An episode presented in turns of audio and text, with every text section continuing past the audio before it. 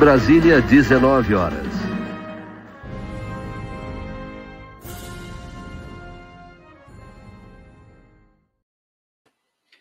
Boa noite, tudo bem? De São Paulo, eu sou Rodrigo, você já devia saber. De BH, aliás, ele não está em BH, ele está em São Paulo nessa semana. O Houston Call Sign do nosso moderador, e nós vamos falar de tudo que aconteceu neste grande prêmio, nesse grande, grande prêmio da Inglaterra, na casa da Fórmula 1, em Silverstone. Há quem diga que a casa da Fórmula 1 é Monza, mas vamos dizer, né? A terra da Fórmula 1 não tem como não ser. Silverstone, terra do primeiro grande prêmio, sede da primeira corrida, e onde todas as equipes estão ali no máximo a 120, 130 quilômetros, algumas delas, como a Aston Martin, antiga sede da Jordan, atravessando a rua. Tudo bem com vocês? Gostaram da corrida? Estou olhando para o chat aqui, quero saber se vocês gostaram da corrida. Eu gostei da corrida. Há tempos que a gente não viu uma corrida tão louca assim, e já dá para a gente tirar algumas conclusões aí sobre o bendito do pacote aerodinâmico, né? Porque o pessoal se seguindo de perto.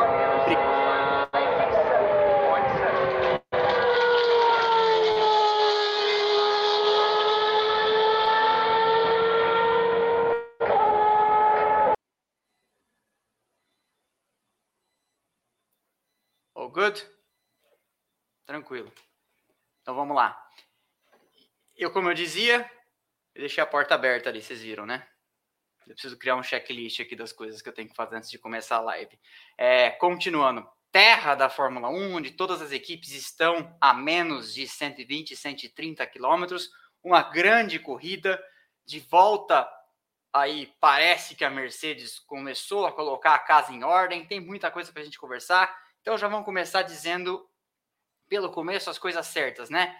Deixa o like que é de graça, nem todo mundo sabe, isso é muito importante. O algoritmo do YouTube só entende que você gostou do vídeo. Se você der like, ele vai recomendar para outras pessoas. Eu tenho que ficar falando isso, nem todo mundo sabe.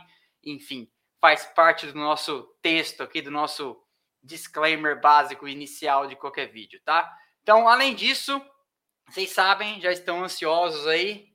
Hoje a gente sorteia os kits de Lego, cortesia da nossa parceira, a Brick Hub. Na semana que vem também vai ter sorteio para os assinantes o livro O Boto do Reno, do Flávio Gomes, jornalista que cobriu dezenas, centenas de provas da Fórmula 1 entre 1990, 1989 e 2006. Muitas histórias boas. Eu já li o livro, comprei uma versão na primeira tiragem, acho que já está na quarta edição. Excelente livro. Mas olha, a DM não tá ficando calvo, não, rapaz. A DM tá muito bem cabeludo, fica tranquilo. A DM só cortou curto o cabelo. É, nós vamos sortear esses prêmios aqui para vocês. Então, tem os dois kits de Lego. Eu já sorteei, o Wilson já tá com os nomes anotados. No final da live, a gente vai falar quem são os felizardos. Nessa quinta-feira, a gente foi a Interlagos. Teve uma participação lá do, do nosso assinante Geraldo, andou no track day, botou o carro dele na pista, se divertiu muito, disse que gostou. E o Houston depois perguntei para ele aí nos comentários se ele gostou. Manda um superchat pro Houston, que aí eu respondo o nome dele aqui. Ele manda, ele me fala aqui no, no ouvido, no, no Houston Marlene Matos, ele me fala o que, que ele achou e a gente conta para vocês, mas eu acho que ele gostou. Foi sempre muito legal ir a Interlagos, eu levei ele nunca tinha ido lá, eu mostrei os pontos-chave, S do Senna, Curva do Sol, fomos lá até no cartódromo, ver a molecadinha andar, foi muito legal. E aí, tivemos também uma semana para lá de movimentada, com todos os ecos das declarações dadas por Nelson Piquet naquela entrevista que ele deu. É, já fiz um vídeo a respeito, ele está na descrição desse, desse, desse vídeo. Então, se você tiver interesse em saber do que, que, do que, que aconteceu, você clica lá e dá uma olhada porque além da declaração que teve mais repercussão aí, teve mais, e aí a gente acabou fazendo um vídeo então para tratar do tema, porque eu ia deixar para tratar do tema hoje, mas agora eu já tratei do tema. Então, se você quiser saber mais sobre isso, eu até tirei do meu roteiro, que eu já tratei do tema, é, vocês mandem um superchat no final, mas não vai ser superchat de dois reais que eu vou ficar respondendo para falar disso não, porque o que eu tive de cancelamento de Dodói, que ficou brava porque eu contei o que aconteceu, brigando com a realidade, vou te contar, viu? Além disso, nessa semana, nós tivemos a confirmação daquilo que eu já desconfiava, que Oscar Piastri não ia assumir o carro do Latifi. Latifi que levou a Williams ao Q3 ontem, né? Então, como eu sempre falo, pode acontecer tudo, inclusive nada. Tinha uma frase do Murray Walker, que transmitia a Fórmula 1 para a TV inglesa, que ele falava assim: Anything can happen in motor racing, and it usually does. Tudo pode acontecer em automobilismo, normalmente acontece. A minha frase, eu nem conhecia dele quando eu comecei a falar isso, até eu falava isso em outras esferas da minha vida, na vida profissional corporativa, eu falava isso, pode acontecer tudo, inclusive nada. Mas aí quando eu soube que minha frase tinha alguma semelhança de DNA com a do Murray Walker, eu fiquei feliz. Mas enfim, essas são as. Normalmente a gente tem uma semana carregada de, de, de coisas que acontecem, eu conto aqui dos bastidores, etc. Mas o fato é que tudo ficou meio ofuscado aí na marola de tudo que aconteceu a respeito dessas declarações do tricampeão brasileiro Nelson Piquet. E aí, como eu já falei, já tratei do tema. E o mais importante depois disso, na minha opinião, era a confirmação de que o Latifi continua. Muitas equipes trouxeram peças. É, Silverstone, como eu falei, é perto da fábrica, então todo mundo leva muita coisa, porque o preço do frete é baratinho, é, a facilidade de trazer peças que vão ficando prontas, inclusive na última hora, é grande. Então muita gente trouxe peças, inclusive porque elas, algumas estavam demorando para ficar prontas e também como eu vinha falando, inclusive, algumas coisas não valeria a pena você trazer uma asa dianteira, um assoalho novo, para ter uma grande chance de quebrar numa zebra em Mônaco, é, numa calçada em Baku e etc. Inclusive porque as pistas daqui para frente, do resto do ano, tirando talvez Singapura, todas elas têm mais cara de autódromo. Né? Porque na semana que vem nós temos é, Red Bull Ring, né, Österreich Ring, depois nós temos é, Húngaro Ring, depois tem é, Spa, Monza, São Paulo, Austin tal. Então, assim, a tendência, como eu falei, tirando Singapura, aí tem Suzuka, etc. A tendência, como eu, como eu falei, é que a gente tenha mais corridas normais. Então, a tendência, se, se, se mantidas as condições atuais, é que sim, pelo que se viu hoje na corrida e pelo que se viu na segunda sessão livre na sexta-feira, é que a Mercedes tenha encurtado a diferença para o pessoal da frente, inclusive porque, como a gente viu, eles estavam pressionando as duas Ferrari. Não acho que é o suficiente para disputar o campeonato. Minha namorada até falou: ah, Hamilton, Russell vão entrar na briga do campeonato. Eu falei: acho que não, acho que não é para tudo isso. Mas, né, como já dizia o Murray Walker, oi. Tá muito, tá muito baixo? Beleza. Pronto, melhorou, Houston? Ótimo, beleza, então. 776 pessoas online. Eu tava pensando que hoje poderia ser uma live para bater recorde, hein? Porque vamos combinar que o, a corrida foi, foi maluca. Ô, ô Houston, eu tô pensando o seguinte. É, fecha minha câmera por 10 segundos. Vou fazer uma coisa. Aham. Uhum.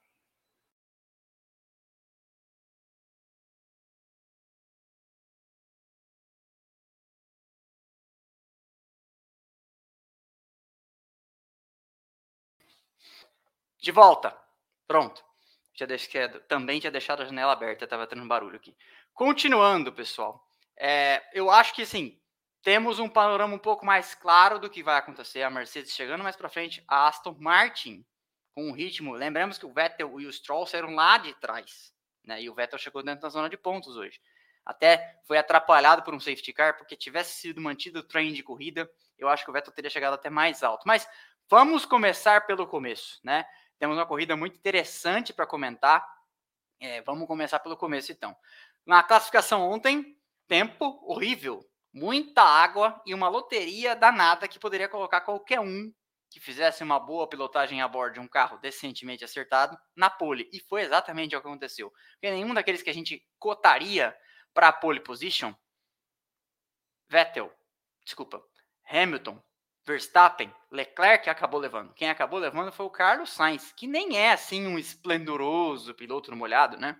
Mas conseguiu fazer uma grande volta. E aí hoje a gente já sabia que a previsão não era de, de chuva, era uma previsão diferente. Mas antes da largada, eu tenho. Houston tá na agulha aí o vídeo que a gente quer mostrar para eles. Tá, então deixa eu contar um negócio para vocês. Tinha um seguidor nosso, assinante do canal, o Luiz, Eduard, é Luiz Eduardo Ida Valmonte, se não me engano, não, sei, não tô lembrando o, nome, o segundo nome dele, mas é Luiz, estava em Silverstone, mandou fotos pra gente o final de semana inteiro e mandou um saborosíssimo vídeo do Vettel passando com a, com a Williams FW14B do Mansell Bota aí pra gente, Houston. Pode até me tirar da tela se quiser. Vamos subir aqui o vídeo. Luiz Eduardo, olha lá, ele tá online.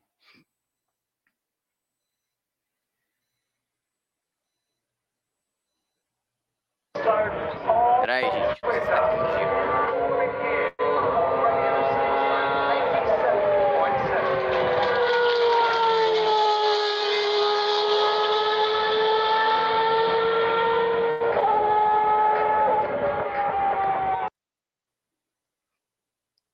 Rolou aí? Ah, beleza. Que pra mim ficou meio, meio travado. Ah, é, o pessoal falou que travou tudo. Ah, depois a gente tenta de novo, então. Ó, teve uns que falaram que travou tudo, teve uns que falaram que deu pra ver. É? Será que se eu tentar soltar daqui eu consigo? Ela tá, deixa eu tentar soltar de novo pro pessoal. Eu, eu ponho a adicionar transmissão, é isso? Vamos ver aqui, ó, pessoal. Ver se vocês conseguem ver dessa vez.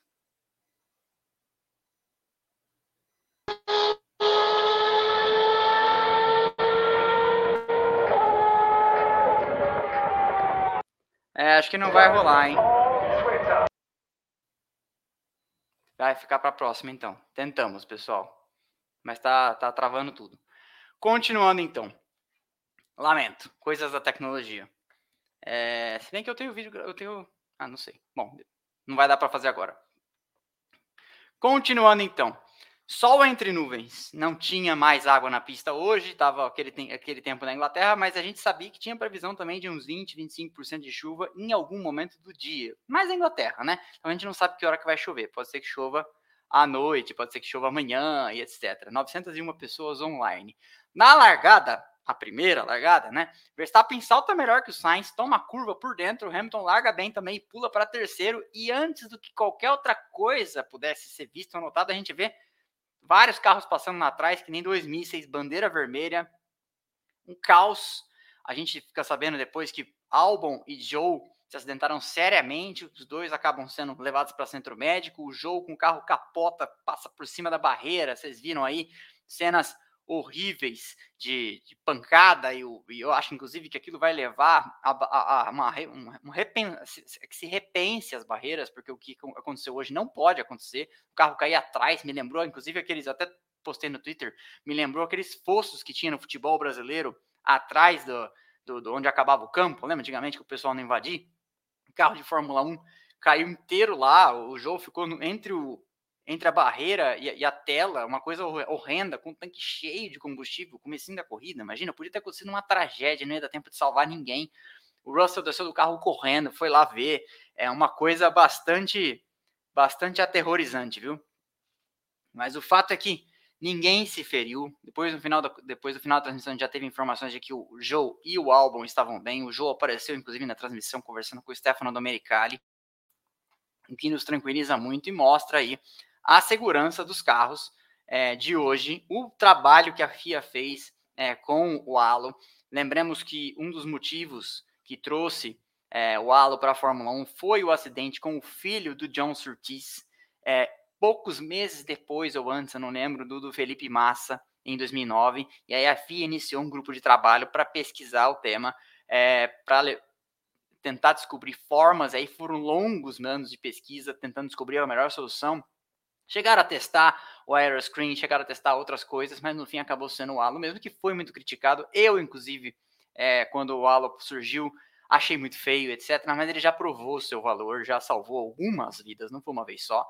É, que eu me lembro de cabeça, o Leclerc em 2018, o Grosjean ano passado, o Hamilton ano passado em Monza, o Mick Schumacher nesse ano, é, em Jeddah, aquela pancada que ele, que ele deu é, nos treinos, o pneu vem na direção dele, poderia ter machucado também.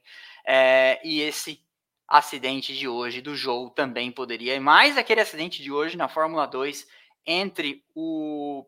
Esqueci o nome do rapaz e o Roy Nissany.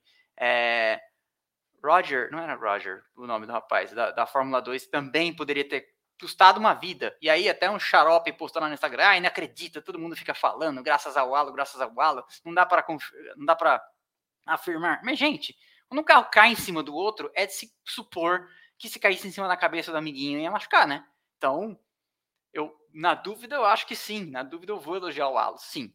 Mas, enfim, tivemos então bandeira vermelha para tudo. E como nem o primeiro setor foi completado na volta, tivemos então o, grid de largada sendo o grid da relargada e largada parada, standing start. E nesse meio tempo, o Russell conseguiu correr nos pits, conversar com a Mercedes, voltar para o carro, ver se o carro estava bem, e aí argumentar com a FIA de alguma forma de que o carro fosse trazido de volta para os pits, o que foi, mas não foi permitido que ele relargasse. Igual em Le Mans, a Fórmula 1 tem uma regra de que se o carro não volta andando, ele não pode ser atendido, e mesmo com bandeira vermelha, ele não volta. Le Mans tem isso. Le Mans você pode se estrupiar, descer. É, antigamente tinha pilotos que até que levavam ferramentas no carro, uma foto famosa de, de um piloto dentro do, dentro do motor de um, de um Porsche 900 e 17 mexendo. E aí, se você conseguir voltar para a garagem, você pode fazer o que você quiser no carro. Mas se você não conseguir voltar andando, é fim de corrida. E foi a mesma coisa que aconteceu com o Russell hoje, não conseguiu voltar andando, é, mesmo com bandeira vermelha.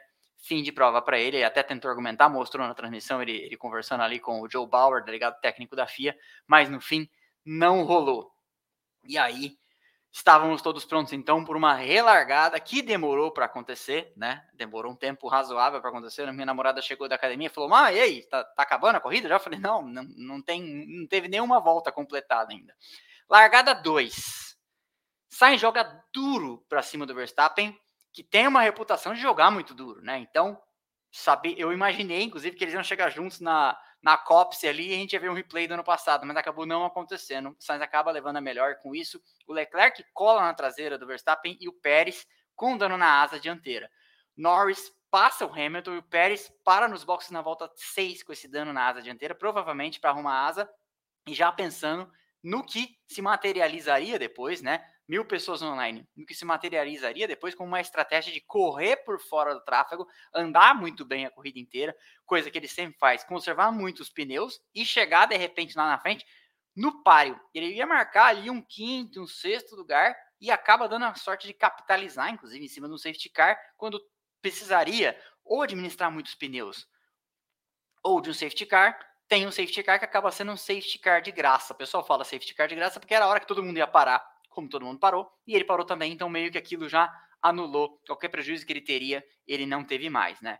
Muito, muito sorte, muito astuto, muito inteligente, muito bem executada essa, essa estratégia da Red Bull para minimizar os danos. E nesse meio tempo, o Hamilton passa de novo o Norris na reta Wellington. A reta Wellington, você sabe qual que é, né? Tem a Hangar Straight, aquela reta longa antes da Stowe, que é onde aquele cara protestando entrou no ano de 2003, aquela corrida que o Barrichello ganhou.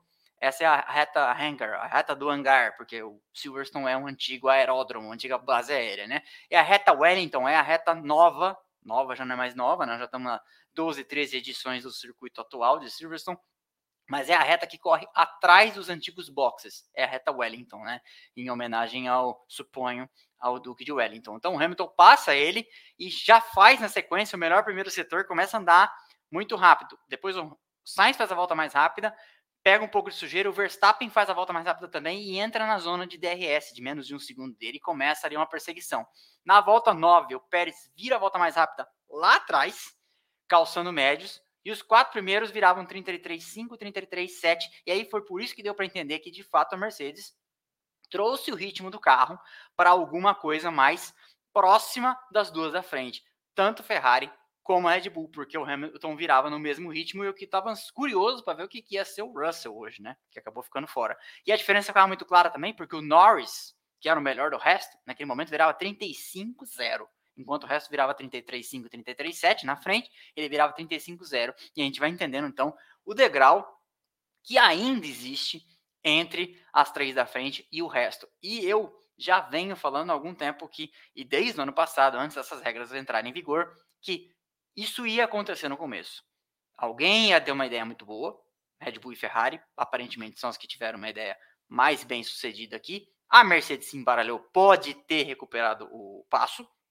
E eu sempre falo aqui, quando você tira 3, 4 décimos do adversário, você não melhorou seu carro só 3, 4 décimos, você melhorou quase um segundo às vezes, porque o adversário também ganhou performance, você teve que ganhar a mesma performance que ele ganhou e mais um pouco nesse intervalo de tempo. Né? Lembrando que os carros do, ano, do começo do ano para cá já melhoraram em desempenho. Se a gente corresse de novo no Bahrein hoje, o desempenho seria muito melhor. Não só por melhora de peças, como por melhora de compreensão do acerto. Muita coisa, é, mesmo que fossem os mesmos carros, de novo no Bahrein, os carros iam andar mais porque o pessoal entendeu melhor o que tem na mão para trabalhar. É como qualquer curva de aprendizado. Se eu puser você aqui, quando eu comecei a editar vídeo no começo de 2021 no Premiere, lá, o software da Adobe, esse vídeo não é patrocinado, eu demorei essa trilha de abertura que passa antes de começar a, a live. É, eu demorei tipo dois dias para fazer ela. Ela tem 45 segundos. É, e, em dois dias hoje eu faço dois vídeos de meia hora. Né? Então é, é uma curva de aprendizado, não tem jeito. Né? É a mesma coisa que está acontecendo aqui. Se a Mercedes chegou, a tendência é que a AlphaTauri, McLaren, Aston Martin, Williams, Haas, todo mundo chegue também. Por quê? Porque agora nós temos teto de gastos e nós temos o laço de desempenho no túnel de vento que tende a fazer o quê? Por exemplo, no momento, a Haas, por ter sido a pior equipe do ano passado, até essa semana, tinha muito mais horas de túnel de vento para utilizar do que a Mercedes. Por quê? Justamente por causa disso. Quem é pior ganha mais horas, quem é melhor ganha menos horas, para de uma certa forma tentar achatar o pelotão. Então, no longo prazo, até 2026, a gente vai ter o pelotão juntando. Mas não era de se esperar que a gente tivesse um campeonato com cinco equipes disputando logo de cara. Isso não ia acontecer, nunca se imaginou. Quem prometeu isso estava de lorota, quem postou vídeo falando isso estava de fanfic, tá? Mas de qualquer forma, é a tendência. E, e eu acho que a gente teve exemplos disso em que o que pode ser a Fórmula 1 com esse novo pacote de aerodinâmico ficou bem claro nas últimas 10 voltas. Vocês perceberam como está mais possível seguir na esteira de, de turbulência. Na, Silverstone, uma pista que era extremamente difícil por causa de curvas de raio longo e de alta velocidade, é, é tudo que um carro não gosta quando gera muita turbulência, é seguir o outro numa condição dessas.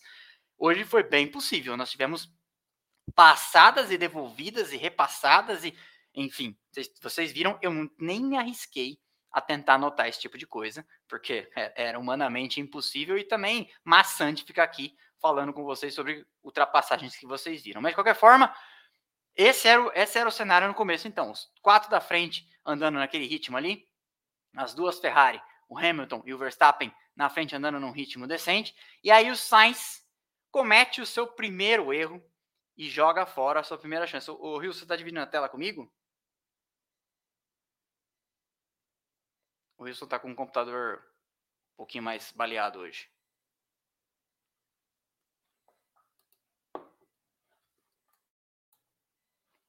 Tranquilo. É, e aí o, o Sainz comete o seu primeiro erro naquele trecho que chama, daquelas curvas que chama Beckett's e Maggots, que é o, seria o primeiro setor antigamente, né? Agora é o segundo setor, porque Silverstone virou de, virou de lado, né?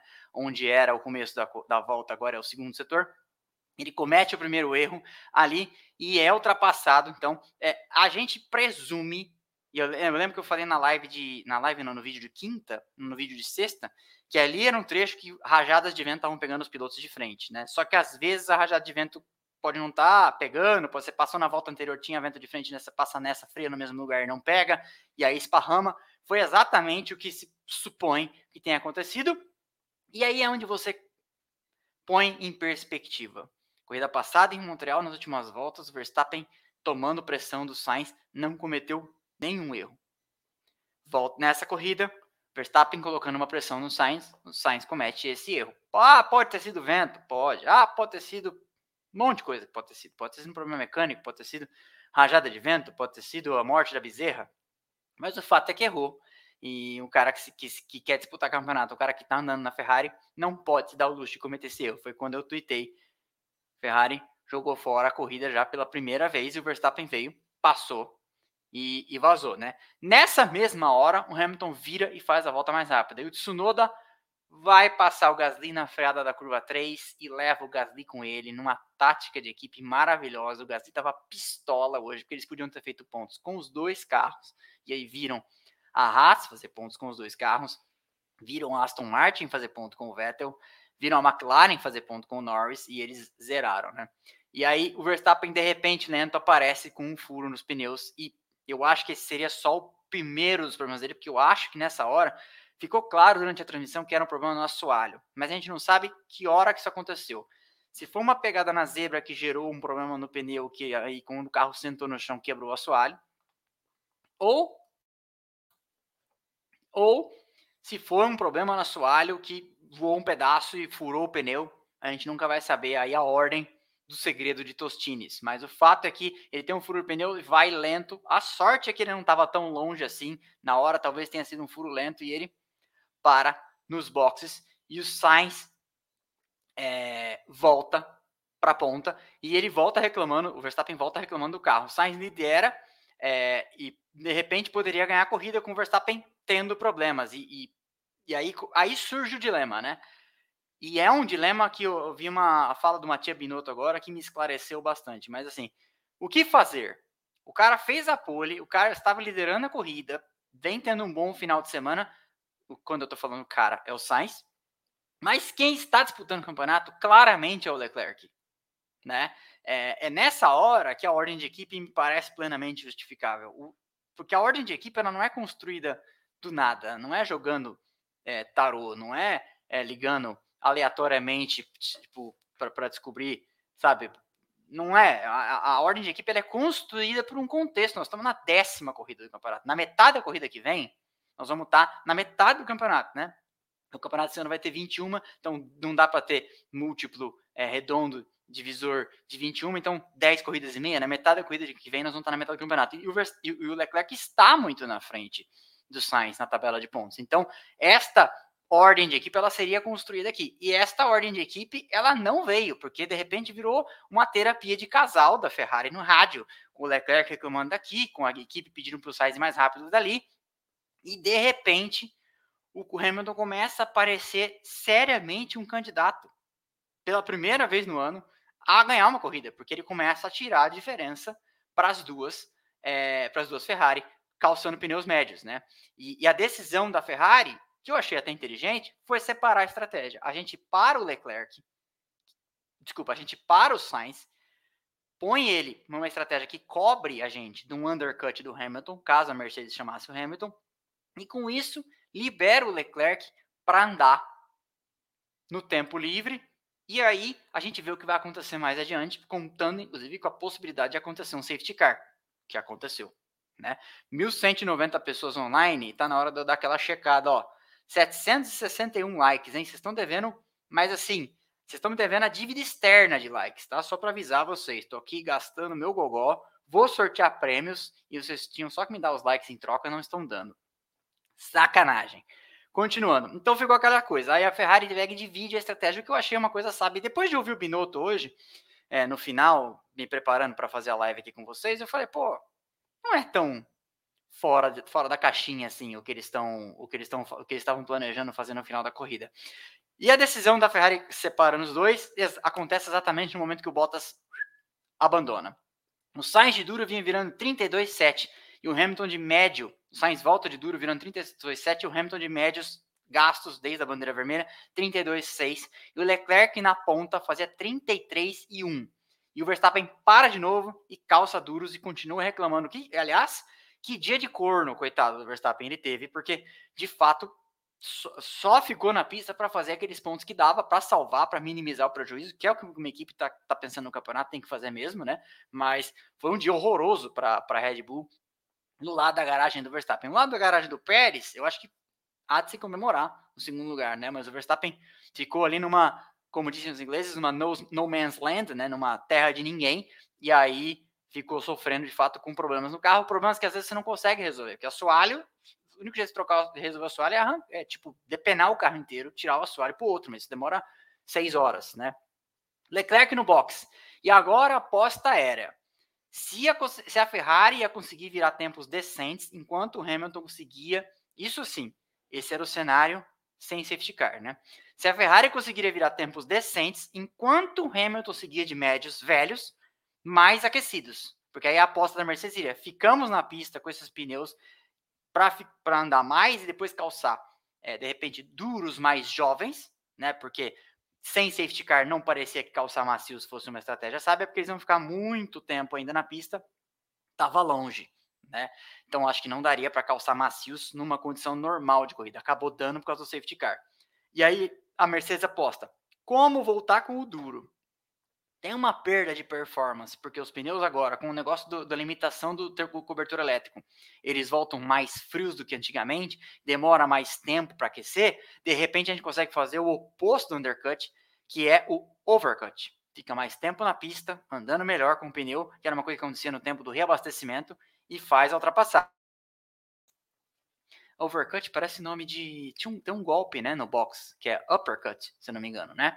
Mas enfim. E enquanto isso, o Verstappen tinha então essa tarde de cão, reclamando de repente de aderência, falta de aderência na frente e falta de aderência atrás. E a Ferrari, com muita discussão, acaba invertendo Sainz com Leclerc. Mas nessa parte da corrida, deu para ver então que de fato a Mercedes parece ter tido alguma coisa, porque eles começam, eles vêm tirando diferença para as duas Ferraris, mesmo depois quando o Hamilton é, faria ainda a parada, que ele faria, faria só na volta 34, né? Então na 34 o Hamilton para, calços duros, a parada é ruim, e ele. É, mas era uma ideia da Mercedes também, porque eles iam vindo num ritmo bom, de médios velhos, mas de repente eles começaram a ver que eles iam chegar no tráfego. E isso é muito legal. Eu já fiz dois episódios aqui sobre estratégia de equipes é, de pit stop, que é muito interessante, porque né, uma coisa que você põe na planilha teórica não necessariamente vai se mostrar não, necessariamente vai funcionar depois, porque tem as variáveis, por exemplo, do tráfego. Você vem virando voltas de média, você tem um pneu que está numa vida boa, mas aí você vai passar cinco voltas ultrapassando cinco carros, é melhor parar antes, mexer um pouco, não fazer a melhor estratégia possível, mas não entrar naquelas, porque, ah, mas vai dar bandeira azul, mas você sempre perde tempo. Não tem jeito, né? Então, é, como você está disputando com alguém que de repente lá, que a Ferrari também pensou nisso na hora que parou os dela, né? De repente a gente ia pegar é, retardatários para antes para não pegar. E aí a Mercedes tem que fazer a mesma coisa com o Hamilton acaba fazendo então isso porque eles iam pegar tráfego é, logo adiante.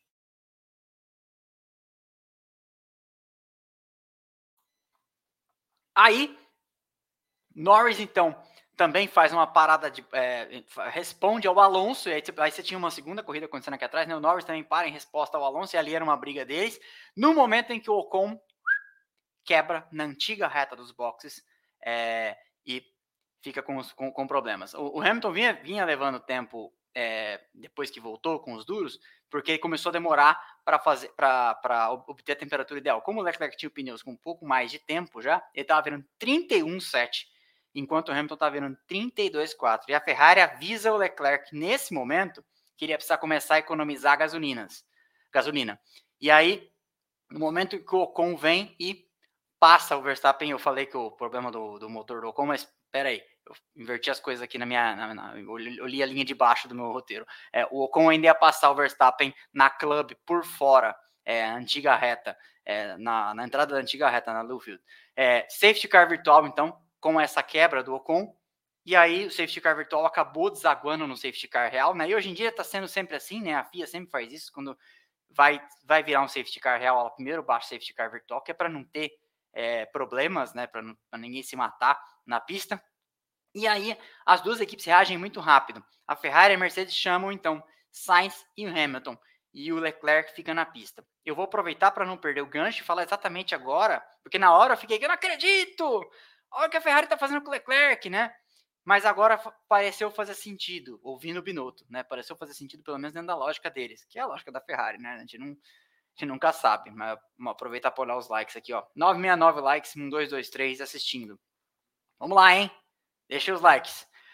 O que, que acontece? Na visão do Binotto, você tinha na pista o Sainz com pneus mais velhos e o Leclerc com pneus mais novos, e você precisava responder alguém, e ele falou: a gente era no top 10, naquele momento, o único, especialmente na briga da frente, né?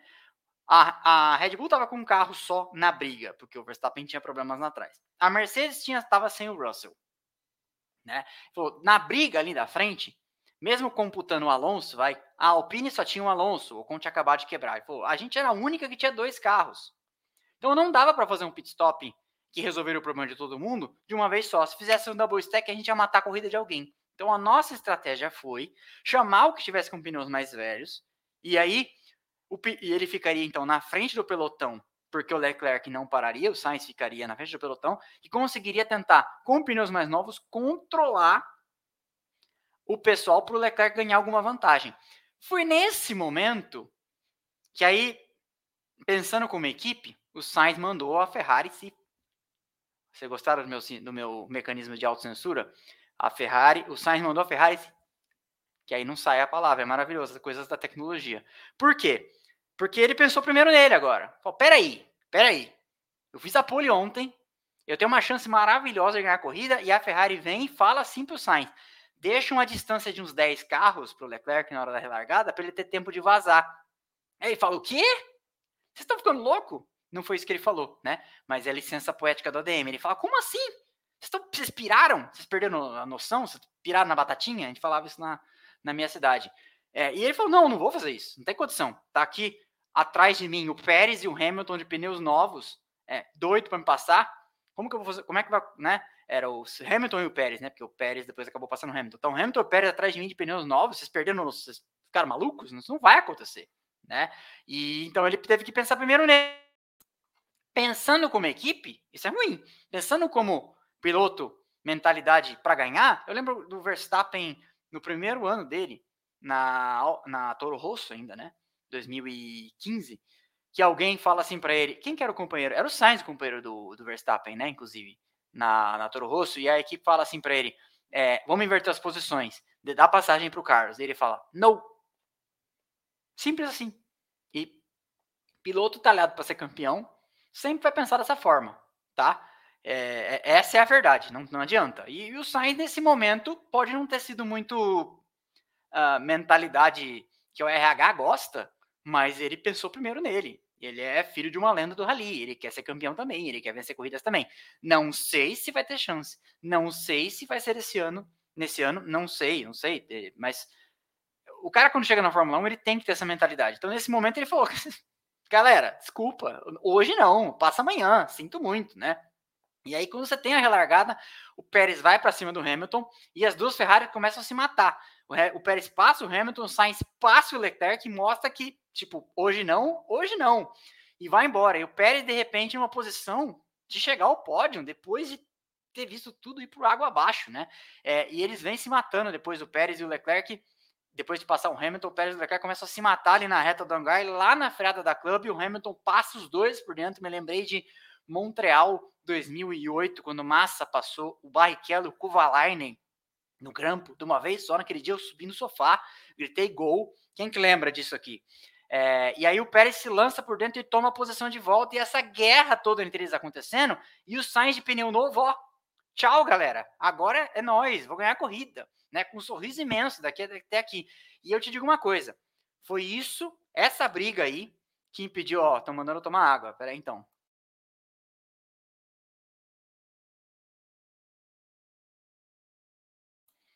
Já aproveitei e dei um golão. Luiz Eduardo Guida Valmonte, que está em Milton Keynes, né, Luiz Eduardo? Terra da Marshall e terra da, da Red Bull. É, hoje não, hoje não, hoje não, hoje não teve. E aí, é, essa guerra toda acontecendo, permitiu para o Sainz vazar, e foi isso, essa briga com o Leclerc, e se você for pensar, foi bom, é, que impediu que o Hamilton ou o Pérez ganhasse a corrida. Porque parecia claramente que a Mercedes e a Red Bull no final tinham mais ritmo que a Ferrari. Só que o Sainz conseguiu fazer algumas voltas ali e vazou. E essa perseguição toda desses carros muito rápidos no mesmo trem de corrida mostrou que sim, como eu falei no começo da live, o pacote aerodinâmico entregou o que a gente queria, a famosa race ability, a capacidade dos carros correrem próximos, correrem juntos e a e a turbulência aerodinâmica de um não inviabilizar a performance aerodinâmica do outro. Ó, 1.328 pessoas assistindo, mil likes. Vamos lá, hein? Senta o dedo no like. Tô eu aqui gastando meu gogó. Então, temos, temos uma, uma, um prognóstico que eu falei, inclusive, no videozinho pós-corrida, muito promissor para a Fórmula 1 desses próximos anos. Nós temos três equipes muito competentes na frente: Red Bull, Ferrari, Mercedes, com equipe com pilotos muito competentes, né? A, a dupla da Mercedes é muito boa, a dupla da, da Red Bull é muito boa. Acho que no fim é, o Verstappen sobra, mas o, Pérez falta um pouquinho. Então acho que dos três, na média de nota das duas, era um pouco pior, apesar do Verstappen ser pau a pau com os melhores das outras duas, ou alguns vão achar melhor, outros vão achar pior, mas é, é muito questão de detalhe. Eu acho que no fim a dupla da Red Bull, na média das três, é a pior, mas ainda assim é uma dupla muito boa. Queria eu ter um Verstappen na minha equipe e um Pérez para ser o né, o coadjuvante para ser o Dedé desse Didi, né? É, e você tem a dupla da Mercedes, que é a Hamilton e o Russell. O Russell, para mim, cada vez mais se credencia com personalidade aí de ser um piloto para os próximos 10, 15 anos. Mas vamos continuar aqui. É, o Hamilton e o Leclerc, então, nessa relargada, depois que o Pérez passa e vai embora, numa batalha furiosa, o Hamilton acaba levando algumas voltas para conseguir passar é, o Leclerc, passa é, e consegue um terceiro lugar, três voltas do final. E nisso, tinha se estabelecido uma diferença, porque o, o, o Hamilton começa a pegar um, a alcançar um pouquinho o Pérez e o Pérez começa a alcançar um pouquinho o Sainz, mas isso só tinha três voltas no final, não dá mais tempo, né? E se consolida então o que seria então uma vitória e aí de repente vira a, a, emoção da corrida acaba sendo uma briga entre Verstappen e Mick Schumacher, né? Pelo oitavo lugar e, a, e essa ultrapassagem quase acontece na, na última volta, né? Pelo sétimo lugar, desculpa, aquela quase acontece na última volta. O Mick Schumacher chega a estar na frente, é, mas não consegue consolidar a ultrapassagem e o Verstappen então consegue ficar é, com a posição na frente do Mick Schumacher. Vitória do Carlos Sainz, é, não dá para dizer, não, não, é, é assim, né? Quem assistisse, quem lê a reportagem daqui a 10 anos sobre este final de semana, pole vitória do Carlos Sainz, falar, ah, uma corrida sem graça, largou e foi embora, né? Aquelas corridas que antigamente tinha muito mais, né?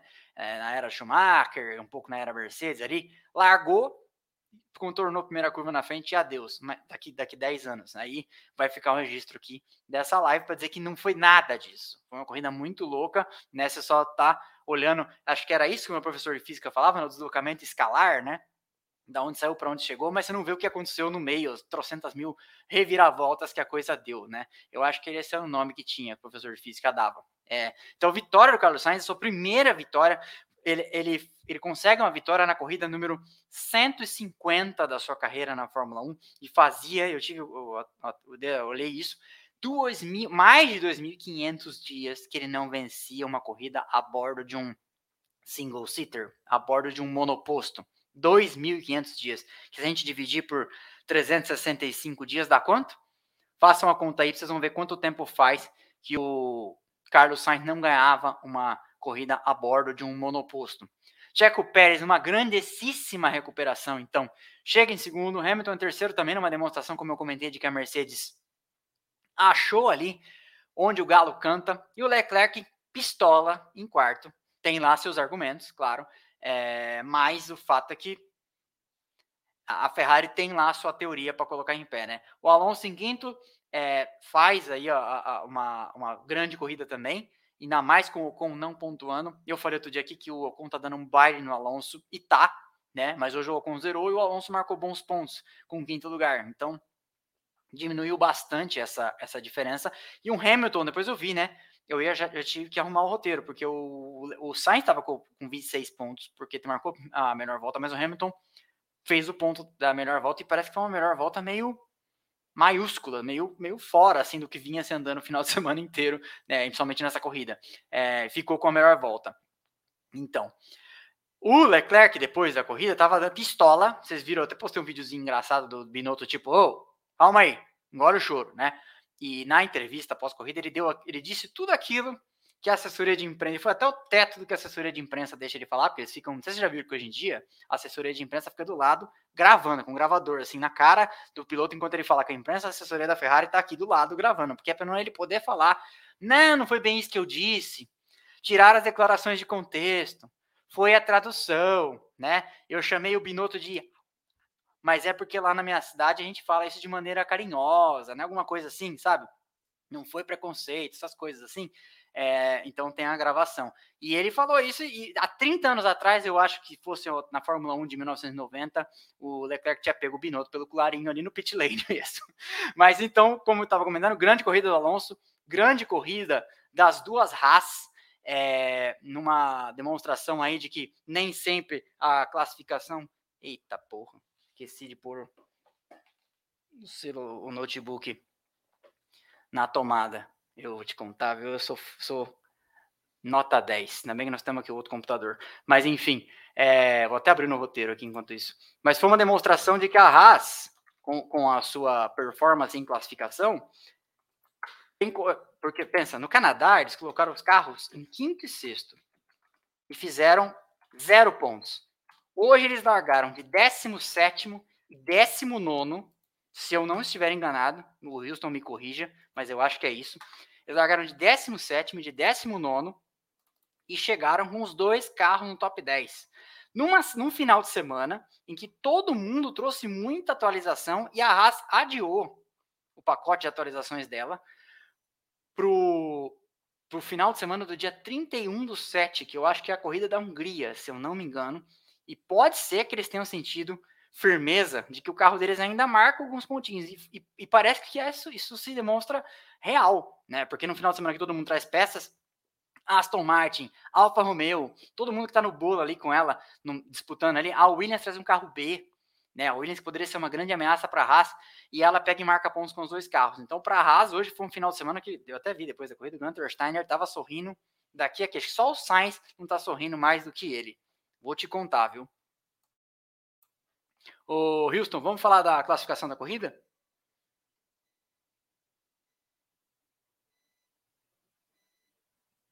Aê! Vamos lá então. É, vocês viram que o tempo total de corrida aqui excedeu as duas horas, mas não terminou uma corrida no limite porque teve a bandeira vermelha, né? Então vamos lá. Carlos Sainz vence então.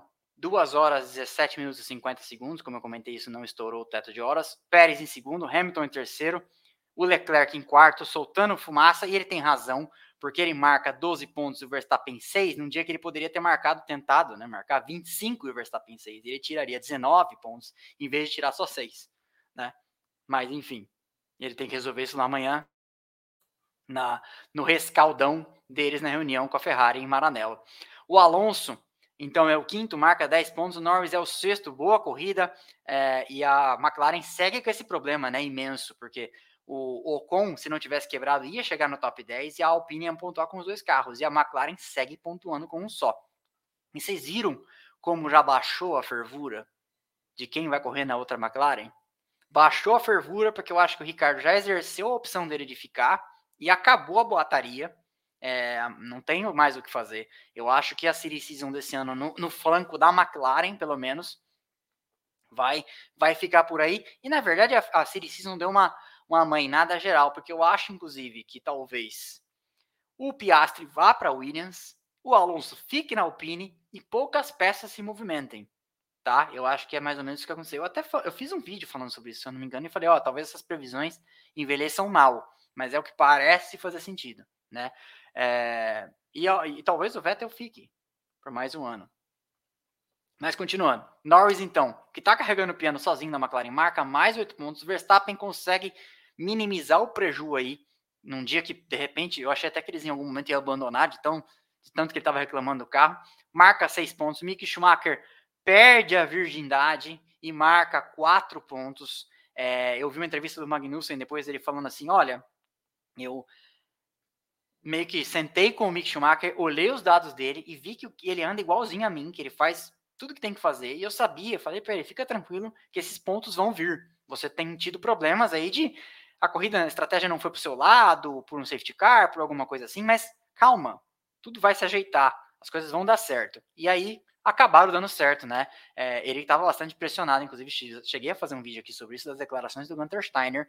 E quem sabe dá aquela virada de chave agora, né? E começa a mostrar mais o potencial e começa a marcar mais pontos e ajudar a Haas, porque hoje a Haas marcou, a Haas tinha 15 pontos no campeonato, hoje ela marcou mais 5. Olha que coisa espetacular numa equipe dessas. Pode parecer não, pode não parecer muita coisa, mas por exemplo, a maior adversária dela, a Williams zerou e ela marcou mais 5, então ela já tem 20 a 3 ou a 4, uma coisa assim, né? Então, e, e a, a Aston Martin marca 2 com Vettel, mas ela também raça faz quatro. Então ela abre dois de uma outra adversária que provavelmente a ultrapassaria antes do final do ano, porque tem mais recursos, tem mais gente, está fazendo uma fábrica que dizem que é um colosso lá na frente.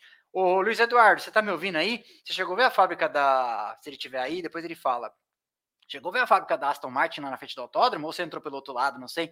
Dizem que é uma coisa impressionante. Continuando. Mick Schumacher, então, oitavo, quatro pontos. O Vettel salva aí uns pontinhos também para Aston Martin, como eu comentei. Faz dois e o Magnussen faz um com o décimo lugar. É, o Magnussen falou, inclusive, que o Mick Schumacher estava andando bem mais que ele no começo e que a, a Haas não se opôs a que ele passasse. Décimo primeiro, Stroll mostra, de fato, Como a Aston Martin parece ter começado também a achar o caminho da roça aí, é, que, porque o Stroll saiu de. Acho que o Stroll foi o último na classificação ontem, né? E veio remando para frente, porque ah, teve safety car, teve safety car, mas para capitalizar em cima do safety car, de, de alguma forma você precisa estar tá ali, né? É, na frente. Latifi, coitado, só andou para trás, não marcou os pontos em alguns momentos. Teve um momento que eu achei que ele ia marcar dois, porque ele estava em nono.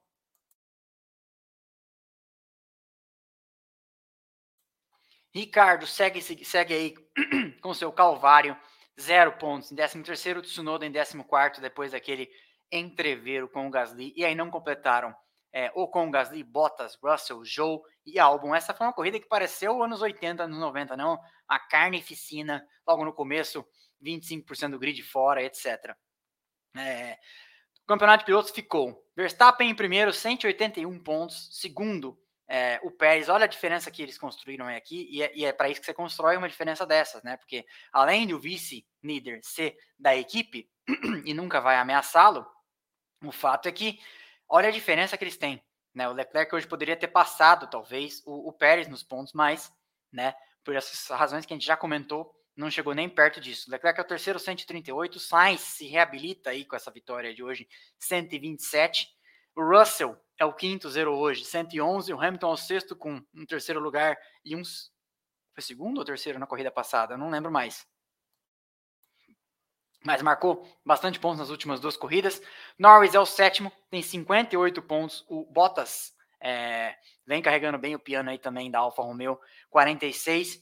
O Ocon é o nono com 39 e o Alonso é o décimo com 28. Encostou bem no, no Ocon, embora esteja aí também ainda é, ainda devendo em pontos o Alonso, que teve vários azares. O Gasly tem 16 pontos, é o 11. O Magnussen é, tem 16 pontos também, é o 12. E o Vettel tem 15, é o 13. O Ricardo, aí, olha a diferença. O Norris tem 58 pontos, o Ricardo tem 15. Vamos arredondar esse 58 para 60, você vai entender que o, Ricardo tem 1 para 4 pontos de desvantagem é, em relação ao Norris. É muito pouco ponto para um piloto do Ricardo, um piloto do naipe do Ricardo, um piloto um, um, com um carro do naipe da McLaren. Sejamos francos. Tsunoda tem 11, é o 15 e aí o Joe, que já tomou seu primeiro sustão né, da Fórmula 1, que, que bom que ele está bem, tinha tido uma corrida boa é, no final de semana passado e, e, classificou na frente do Bottas, né? É, e não é não é para qualquer um classificar na frente do Bottas. O Bottas é um piloto super competente. É um piloto que alguns finais de semana andou mais que o Hamilton na Mercedes. É, não, não é pouca coisa andar mais que o Bottas. É, no final de semana passado, chegou, marcou pontos, etc. Mick Schumacher, então, a diferença que faz, né? Tava zerado, de repente, agora tem quatro pontos, é o 17, aí o Albon tem três, o Stroll tem três, e zerados Latifi e Huckenberg. E o Latifi, com o resultado de hoje, conseguiu não ser mais 21 no campeonato de 20, né? Aquele 12 lugar é melhor do que a posição de chegada do Huckenberg na corrida que substituiu o Vettel no começo do nas corridas que substituiu o Vettel no começo do ano, né? Então é, ele volta a ser último no campeonato de, de 20. É, Houston, vai pra gente o construtores aí. Campeonato de construtores está então. Ainda tem uma folga da, da Red Bull, né? 328 pontos, a Ferrari 265, a Mercedes 204 é, e aí é, a, a, Ferrari meio que se distancia da Mercedes, que a Mercedes pontuou com um carro só, a Ferrari pontuou com dois, né? E aí continua. É, agora ela fica no meio entre as duas, porque até a corrida passada a Ferrari estava mais para a Mercedes do que para a Red Bull nessa briga de construtores, né? E aí, se a Mercedes quisesse largar a mão do campeonato a essa altura, ela já poderia, porque a distância que ela construiu, e ela vai considerar isso, a distância que ela construiu para a McLaren já é uma distância considerável que a McLaren nunca, ainda mais pontuando só com o Norris, vai conseguir fazer essa pontuação toda, porque está 204 a 73, né? E aí nós temos uma briga bem apertada. McLaren 73, Alpine 67 e Alfa Romeo é, 51, que hum, quem falar que sabe o que vai dar aqui, tá chutando, né? Por quê? Porque a Alpine pontua com 2, a McLaren pontua com 1. Um. A Alfa Romeo tem dia que pontua com 2. Então, pode ser que que muita coisa acontece. Inclusive, eu vi uma entrevista com, com o Gasly, e aí o Gasly é da, da Alpha, Alpha Tauri, a sétima, que tá meio fora dessa briga, ela tá muito mais para essa briga de sétimo, oitavo, nono, a Alpha Tauri, Haas e Aston Martin, mas o fato é que o Gasly falou numa entrevista que ele tá tendo pesadelos reais, a quantidade de pontos perdidos pela Alpha Tauri até aqui nesse ano, porque em ritmo ele acha, e às vezes ele tem razão, que a AlphaTauri poderia estar tá brigando com a McLaren ali na frente. E isso é uma história que se repete, porque já aconteceu ano passado. A AlphaTauri fez um carro ano passado, cansei de falar nas lives aqui, na época eu fazia live só no Instagram, que a AlphaTauri tinha um carro que era terceiro, quarto, às vezes quinto do grid em ritmo e só conseguiu não conseguiu catar pontos suficiente para brigar ali na frente com McLaren e Aston Martin o ano passado, né? Era a briga. É, e acabou ficando para trás, acabou sendo a sexta ou a sétima no campeonato do ano passado. Mas o fato é que nesse momento, quem tem tirado mais leite de pedra, comparando o orçamento que tem, a estrutura que tem, sem dúvida é a Haas, porque ela está meio que nessa briga aqui, podendo sonhar em ser pelo menos oitava nesse campeonato, não ser alcançada pela Williams e não ser alcançada pela Aston Martin. Mas, se você for pensar que ela só tem 20 contra 18 da Aston Martin, a Aston Martin tem aquele caminhão de dinheiro, vai ter que contar muito ainda com o trabalho do Mick Schumacher. Mas lembremos que a Haas traz um pacote de atualizações para a corrida da Hungria. Pode ser, então, que ela consiga aí garantir esse sopro final. Eu acho que essas, essas corridas próximas, inclusive, semana que vem e na outra, vão ser meio decisivas para o que a Haas vai conseguir fazer nesse campeonato. Porque se ela pontua bem com, vamos dizer assim, o fim do ciclo desse pacote, e se o pacote aerodinâmico novo nos, nos as atualizações funcionarem, ela garante ali mais um trimestre, pelo menos, pontuando, né? Até ali, até chegar em Suzuka, talvez já chegue aqui na, etapa, nas etapas finais do ano, Abu Dhabi, São Paulo, a, é, Cidade do México, mal, mas consiga ainda dar uma, uma sobrevida aí, marcando, catando pontos. E se o Mick Schumacher destravar todo o potencial dele, ela pode sonhar ainda em ser oitava, sim, como ela é no momento. E aí isso tem uma bela diferença de cash, né? Vocês sabem, em vez de chegar em nono, em vez de chegar em décimo. Mas vamos ver também, porque a Williams também trouxe um carro novo, né? Vamos ver o que, que acontece com esse carro novo da Williams. É, Houston, vamos falar dos superchats, vamos falar das, das perguntas. Eu, ó, só uma coisa que eu quero falar para vocês, enquanto o Houston pega as perguntas aí, é que domingo passado eu fui assistir o filme é, Top Gun. Esse não é um vídeo patrocinado, mas eu fui assistir o filme Top Gun com o ilustre ator que apareceu hoje nas transmissões, o Brad Pitt. Grande filme, viu? Maravilhoso.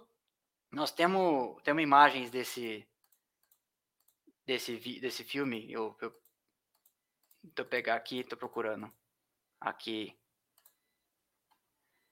Foi uma maravilhosa atuação do Brad Pitt. Vocês devem ter visto hoje na corrida que ele apareceu. É, eu gosto muito desse ator e o filme foi maravilhoso, gostei muito, me fez reviver memórias. É, e quem tá me corrigindo aí não pegou a piada. Mas, Houston, vamos lá então, bota o superchat aí na tela enquanto o pessoal aprecia toda a jovialidade do Brad Pitt.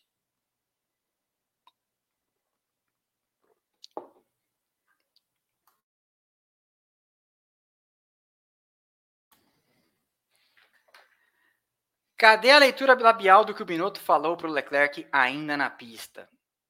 É, eu fiz a leitura labial. A minha leitura labial é não, você não vai comer o sorvete de chocolate do seu amiguinho. Tá lá no Instagram. Eu sou especialista em leitura labial, tenho mestrado nisso. Vitor Marucci, a AMG Mercedes volta a ser uma equipe do mesmo patamar da Ferrari e da Red Bull? Acho que é cedo para a gente afirmar mas ela deu alguns sinais disso, né? 1.455 pessoas, enquanto o Houston manda a próxima pergunta, eu vou ver aqui quantos, ó, tá, tá, vocês estão devendo like ainda, hein? Marcelino Paredes, você acha realmente que o Hamilton aposenta no ano que vem pilotando do jeito que ele fez hoje? É, eu acho, e tem muita gente torcendo para isso, que o, que o Hamilton se aposentar esse ano vai dar razão para uma série de críticos que disseram que ele só ganhou porque tinha carro, equipe na primeira vez que ele teve posição à altura não ganhou. Então, se eu fosse o Hamilton, não sou, não posso medir o Hamilton pela minha régua, é, eu ficaria. Ficaria, porque não dá para jogar o que a Mercedes fez nesses últimos anos fora por causa de uma virada de, de, de regulamento em que Mal ela não tá, né? A terceira no Campeonato de Construtores e hoje estava ali na, na, no bolo para brigar pela vitória, né? Mas eu acho que ele não aposenta nesse ano. Ele tem contrato até o final do ano que vem, né? Para ser bem franco, essa é a verdade. Bela atitude do George Russell. Foi lá, né? Verificar se estava bem o Joe. Sim, concordo com você. Super sticker de Ted Jones. Obrigado, Ted Jones. Diogo, não teve punição para o Pérez? Não vi nenhuma divulgação encerrando a, investiga a, investigação ou punindo. Eu acho que não teve punição, é, mas vou deixar sempre aqui uma reflexão, né? Imagina se fosse o Hamilton. Continuando. Arthur Cornelia Gentili. Não sei se foi respondido, mas por que a Ferrari não trocou o pneu do Leclerc? É, eu respondi aqui, Arthur. O negócio é o seguinte: eu vi a, a entrevista do Binotto. O Binotto disse o seguinte: se a gente tinha o Sainz com pneus mais velhos e o Leclerc poderia ficar com track position, e a gente era o único dos que estavam na briga com dois carros, se a gente para os dois, a gente arriscava não fazer um primeiro e um segundo, terceiro ou quarto. A gente arriscava fazer um terceiro e um quinto, né? Porque nós éramos a única equipe que ia ter que parar os dois. Então, a gente preferiu parar o que tinha pneu mais velho, deixar ele numa boa posição com os outros e manter o Leclerc na ponta e pediram então para o Sainz deixar um certo espaço na relargada, o que o Sainz virou e falou, galera, abraço para vocês, não vou fazer isso. E não fez. Então essa é a, essa é a resposta. Matheus Samuel Ribeiro, acho que não vou conseguir ver a live, Ademir, mas gostaria de saber. Vi na classificação um cara da Porsche no box da RBR. Isso prova alguma negociação ou essa é teoria da Igreja Brasileira do Maradona? Muito boa pergunta. É, parece que está próximo o anúncio de que a Porsche e a Red Bull vão selar em um acordo de fornecimento de motores para a partir de 2026. E na verdade o fornecimento de motores seria a Porsche, o grupo Volkswagen, assume a HRC, a Honda Racing Company, sei lá o nome que é, aquela fábrica lá que é da Honda, que a Honda construiu, né? E toca daqui para frente essa essa fábrica de motores daqui para frente, não, né, de 2026 para frente e, e vira uma parceira da, da Red Bull. Para os dois é o melhor mundo. Por quê? Porque a, a, a, Porsche pega uma unidade de motores, de uma fábrica, uma fábrica pronta, tocada por gente competente, com uma tecnologia já andando, né, as pesquisas já adiantadas, e chega e põe dinheiro, não tem que fazer nada do zero, que chamariam os meus amigos de, de Project Managing de Greenfield, né, não vai ter que fazer uma fábrica do zero, contratar gente, papapá, tudo isso demora, dá trabalho, custa uma fortuna. Pega um negócio redondo.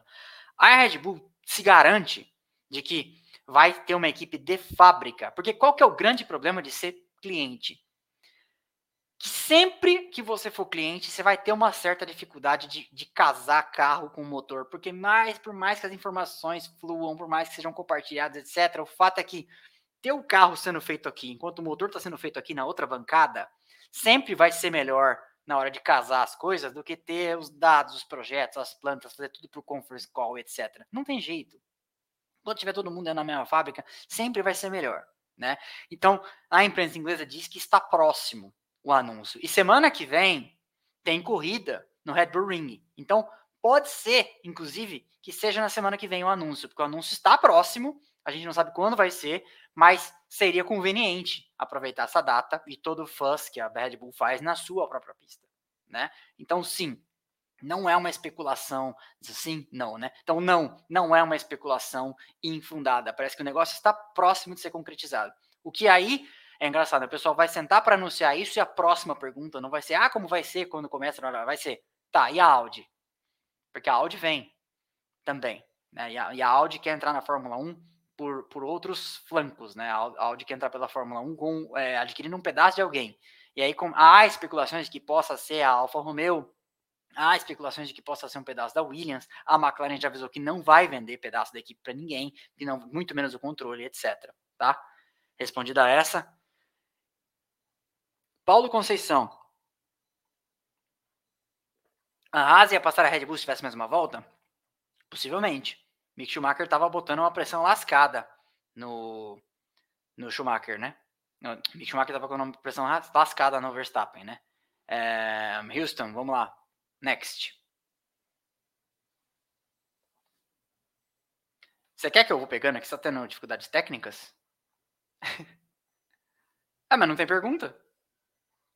Nosso amigo TS mandou R$1,90. Muito obrigado, nosso amigo TS. Josmar Felipe, Splash and Go F1. O Mick só não passou o Max porque colocou ele para porque o Max colocou ele para fora? Ai, se fosse o Hamilton. Nossa senhora. O, o, quando eu respondo essas perguntas rápidas, assim, o Houston ainda tá lá pesquisando, ele fica, deve ficar puto, mas ele nunca reclamou comigo, então tá tudo certo. Thomson Santos. As fechadas que aconteceram na corrida foram ignoradas ou realmente não foram irregulares? Eu prefiro quando fica tudo certo. Eu não gosto de corrida sendo decidida no tapetão depois por comissários, entendeu? Acho que se não tivesse sido. E se foi alguma coisa ilegal, tem que punir na hora. Nada mais chato do que eu começar a live e vir falar para vocês assim: ah, então, o Zé Buscapé perdeu 5 segundos e com isso nove carros passaram. Isso é muito chato. Muito chato. Tem que punir na hora, de preferência, dentro do tempo da corrida, antes da bandeirada. Pra gente saber como é que acabou. Mas eu acho que consideraram um incidente de corrida, tá? José Etienne, 10 reais. Muito obrigado, José Etienne. Everson Cadaval Madruga, desempenho da Haas não seria efeito dos ajustes do motor da Ferrari? Não só isso, o carro da Haas, lembremos, é fruto do fim de 2020 e 2021 inteiros, que eles abdicaram do desenvolvimento dos carros e focaram todos os recursos, que não eram muitos, focaram todos os recursos deles em desenvolver o carro desse ano, tá? Então, é, tem muito tempo de, de, de pesquisa aí, fora que esse ano eles estão trabalhando nessas atualizações, já com mais horas de túnel de vento, como eu falei, do que todo mundo, porque eles foram a última equipe no ano passado, tá?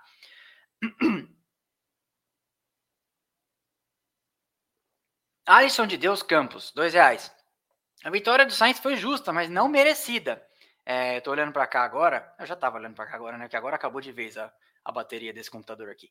É, mas ninguém disse que esse esporte seria justo né? Esse esporte, é, eu acho a Fórmula 1 mais justa que o futebol, por exemplo, porque em regra você tem um pouco mais de, de performance, trabalho longo e não sei o que, porque o futebol tem muito aquela coisa do morrinho artilheiro, o imponderável, o jogador que não tá num dia muito bom, né?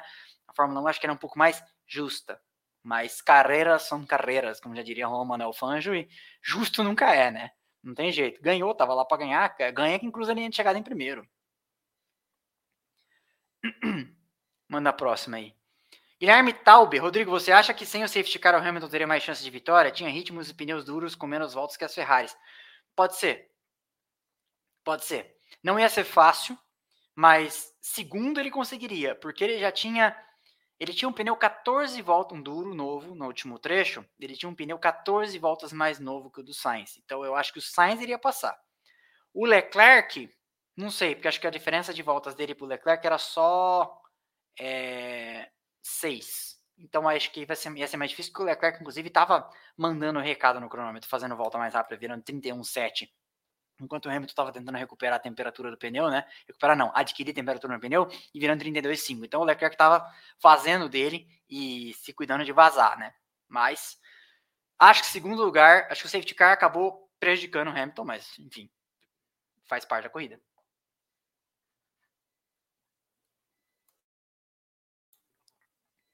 Rodrigo, a McLaren pode deixar o Ricardo como piloto reserva e colocar outro piloto para guiar o carro? Cara, a gente precisaria ter lido o contrato, né? A gente não sabe. Eu acho que. Eu acho que não. Eu acho que ela não faria isso, porque. Para pagar o Ricardo, para ele ficar como piloto reserva e colocar um jovem, que eu nem sei quem seria, né? Eu acho que é melhor. Você não, é, é, é raro. Já aconteceu, né? Já aconteceu, quer ver? Eu vou te contar umas histórias. O Raikkonen recebeu para não correr em 2010. O Prost recebeu para não correr em 94, quando o Senna assumiu a Williams. É, há alguns casos. Mas o salário do Ricardo é meio alto para deixar ele em casa, né? Eu acho que iam, cabeças iam rolar dentro da McLaren se isso acontecesse. E é, você vai falar, ah, vou colocar o Oscar Piastri. É garantia? de que você vai ter é, o cara, porque eu não canso de dizer, outro dia falaram aqui que eu entreguei a idade quando eu falei Top Gear. Fórmula 1 não é Top Gear. Você põe um motor melhor, o carro começa a andar melhor. Você troca o piloto, começa a andar melhor. Não é, é Cartola FC, Fórmula 1 Manager, etc. Vai colocar um jovem piloto lá que ele vai começar a ir mal. E outra, eles sabem dos dados. Às vezes o, o, o trabalho de desenvolvimento que o Ricardo está fazendo pode estar tá sendo sensacional para só quem está conseguindo entregar performance é o Norris. Não sabemos. Então, assim, se eu acho que eles fariam, Eu acho que é impensável fazer uma coisa dessas. Um cara que ganha, sei lá, 22 milhões de dólares ficar de lado porque tá indo mal. É melhor deixar ele lá e até, às vezes, construir, construir o, as razões para virar para ele e falar: cara, sinto muito, né? Sai fora. Luiz Renato Oliveira Périco, climão na reunião da Ferrari amanhã, sua van vai estar pior que o da Andretti na Indy, né? Rossi lamentável. Fiquei sabendo que o bicho pegou, né, no Andretti, né? Briga, briga feia. Sim, Luiz Renato, climão na reunião, a reunião de, de segunda-feira na Ferrari, acho que vai ter finger in the butthole and yelling, como já diriam os ingleses. Oi.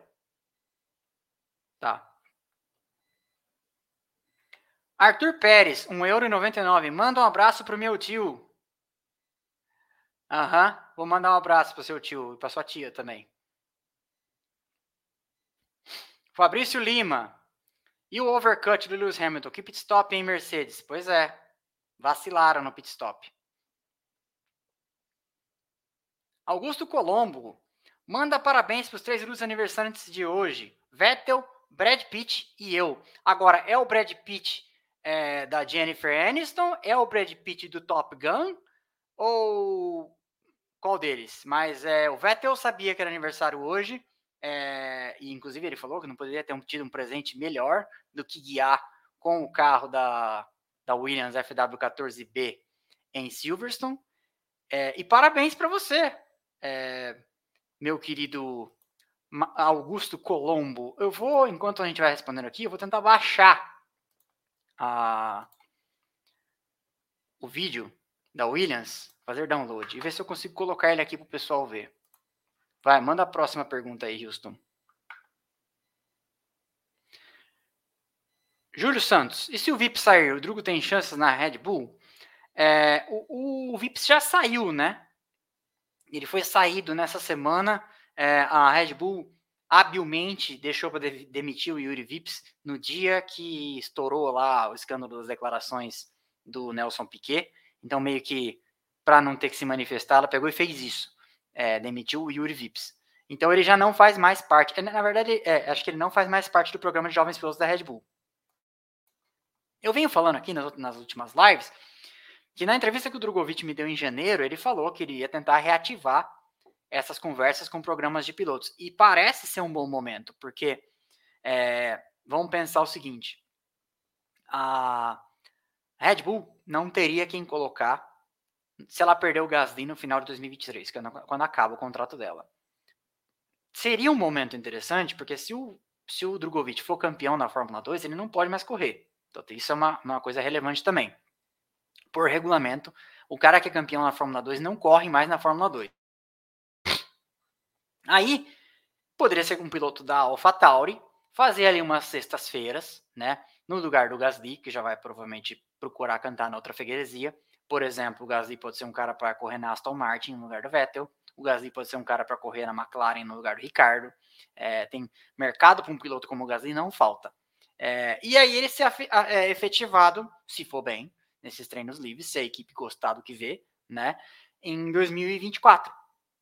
Poderia ser né? Vocês viram aí que tava o pessoal da, da XP, é, o Gustavo, ben, o Gustavo, o Benchimol, é, tava lá, é, eu vi os stories no Instagram, é, de repente, né? Então pode estar tá tentando um arranjo contratual, um pool de empresas, não sei, não sei, é, mas é uma das portas, porque sempre, é, é, eu tava conversando, não lembro com quem, mas assim, para a gente colocar uma hipótese de pé, ela tem que ter um pingo de verossimilhança. Então não adianta achar que vai ser quando o Hamilton aposentar que o Drogovic vai entrar na Mercedes. Não adianta achar que vai ser quando acabar o contrato do Leclerc, sendo que ele não tem nenhuma relação com a Ferrari. Primeiro teria que entrar no programa de pilotos da Ferrari, colocaria na Haas, sabe? Para depois, quando ele amadurecesse, pá, pá, pá, pá, que agora tá fazendo com o Mick Schumacher. Então, é, as coisas têm que fazer algum sentido. É, o, por exemplo, o Sete Câmara, lá atrás, foi um piloto do programa de pilotos da McLaren. Então, hoje, se ele ainda fosse, e o Ricardo estivesse balançando, você poderia falar uma coisa dessas, mas, é, como eu falo, não é super trunfo. Né? Então, sim, respondendo a sua pergunta, poderia. Poderia ser um piloto Red Bull. Se ele fizer aí a, o que ele falou que queria tentar. E tudo depende de muitas variáveis, né? Que a gente não sabe, inclusive.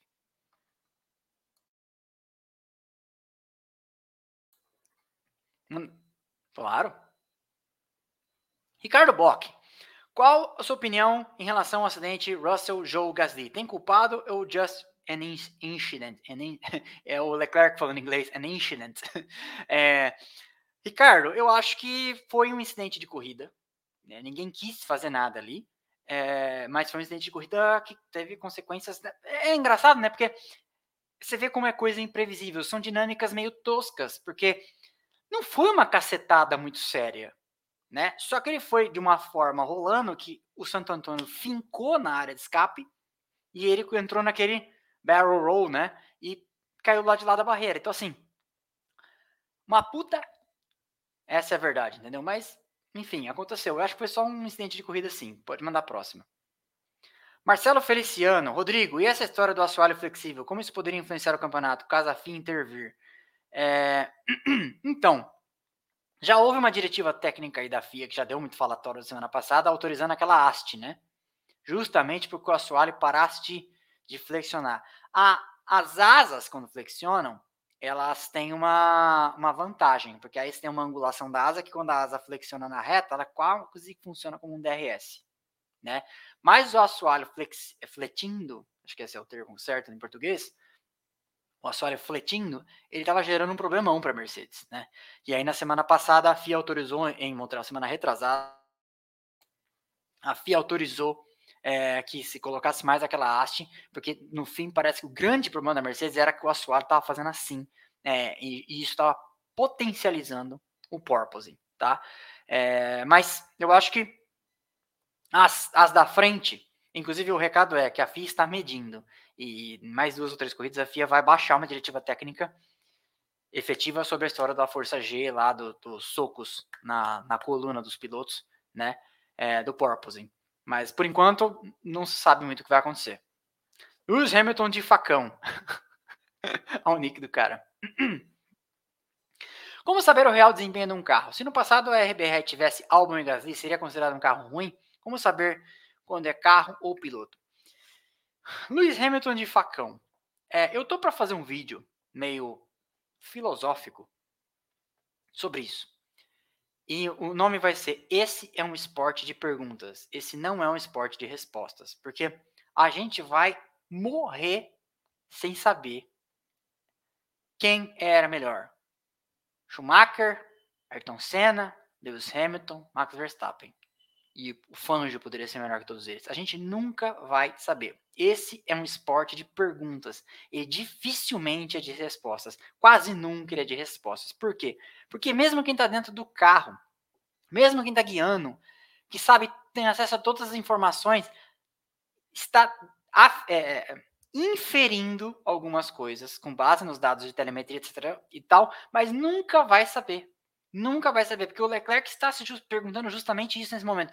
Ah, se tivessem me chamado. Mas não chamou. E não vai chamar. Não existe Ctrl Z. O Houston sabe, eu falo isso. Não existe Ctrl Z na vida real para desfazer. E essa é uma questão. Esse é um esporte demais. A gente está lá do lado de fora, vendo, analisando, fazendo live, 8h20 eh, da noite do domingo, para falar de coisas que a gente supõe. Então, esse é um esporte lindamente inconclusivo. Essa é a verdade. Next, Houston. A Ferrari estaria parabéns hoje por não ter dado preferência para o Leclerc, mesmo com a superioridade técnica dele. Será que a Ferrari mudou de filosofia de jogo de equipe finalmente? É, BRB, BRB. Deixa eu te falar um negócio. É, quem não gosta de jogo de equipe, quem. Outro dia um cara escreveu assim: Eu não gosto, queria que a Fórmula 1 não tivesse bandeira azul, não tivesse jogo de equipe, que os carros fossem mais é, pareados, que isso, aquilo, aquilo outro. Aí eu peguei e respondi no Twitter assim: é, Você queria uma pizza de margarita sem é, massa, sem manjericão, sem molho de tomate, sem mussarela, e a massa também sem farinha? Então, assim, então você não queria a Fórmula 1, né? É, a verdade é que o que a Ferrari fez hoje, eu gostei da vitória do Carlos Sainz, acho legal. É, mas o que a Ferrari fez hoje foi uma grande numa cagada. Não funcionou a tecnologia em termos de campeonato, né? Mas quem garante que ela ia ganhar?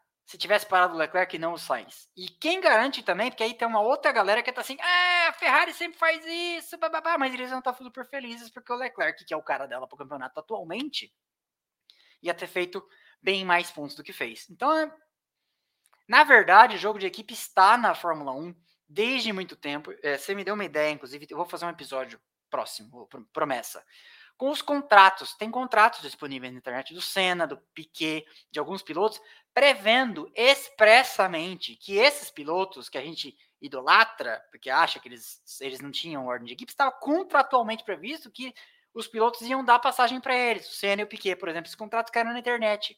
Estão disponíveis. Eu vou, vou caçar e vou achar. Mas estão. Então, assim, está previsto, a equipe está pensando nos seus melhores interesses.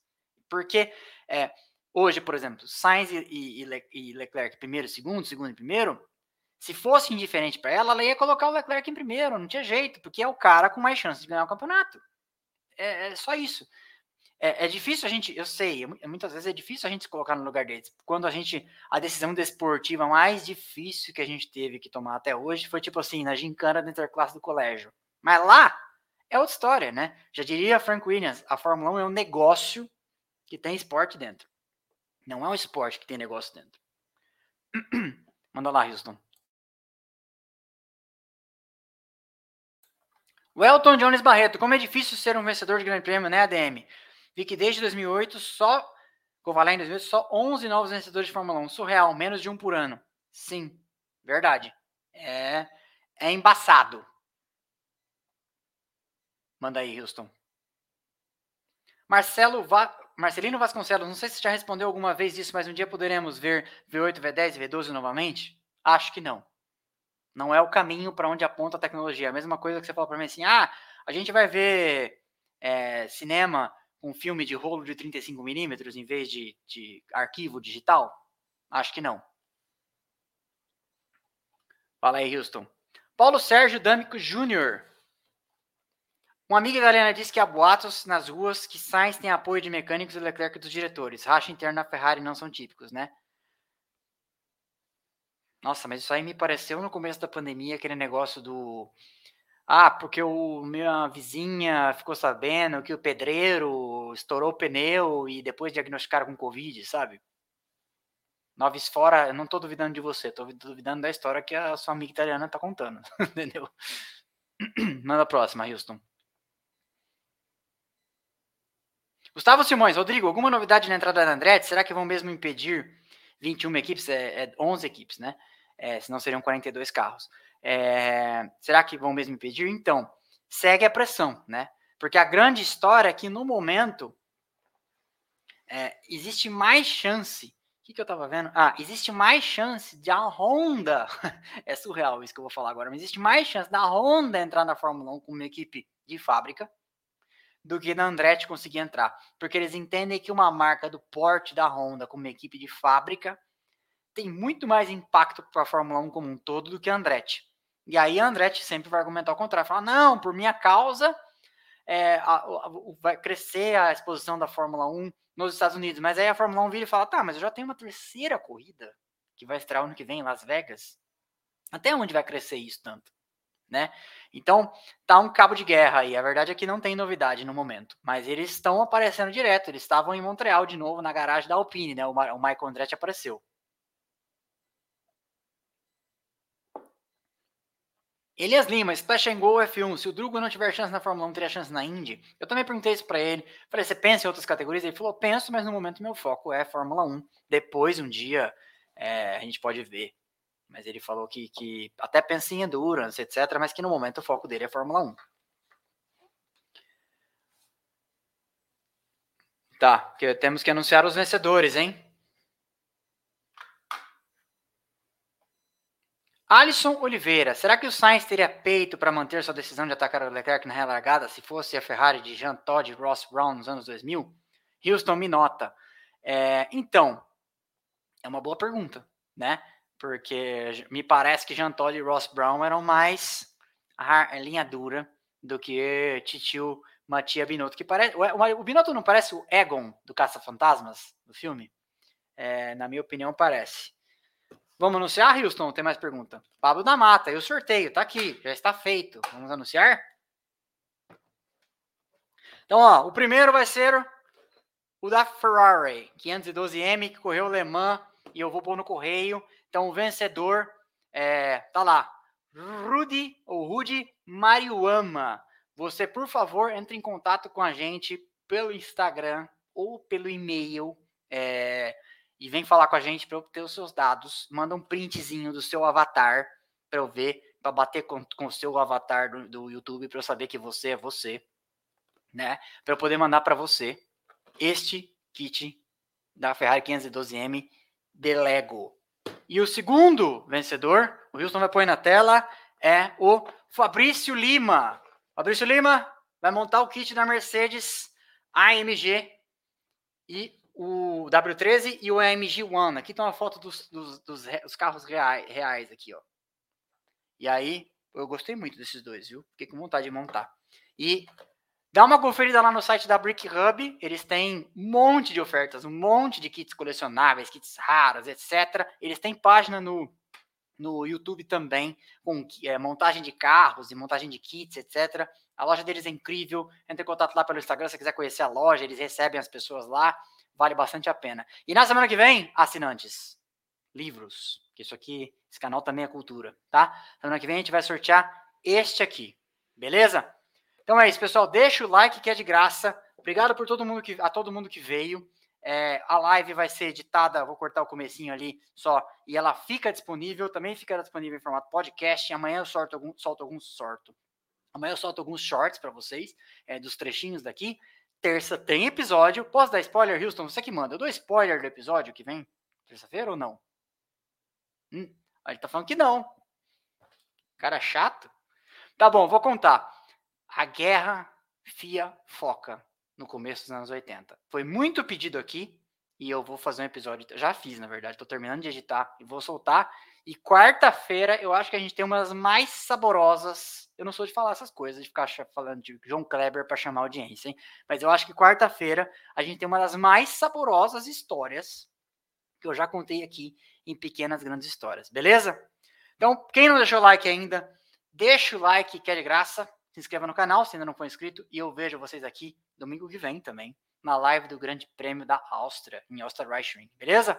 Valeu, pessoal, abraço, obrigado e até a próxima.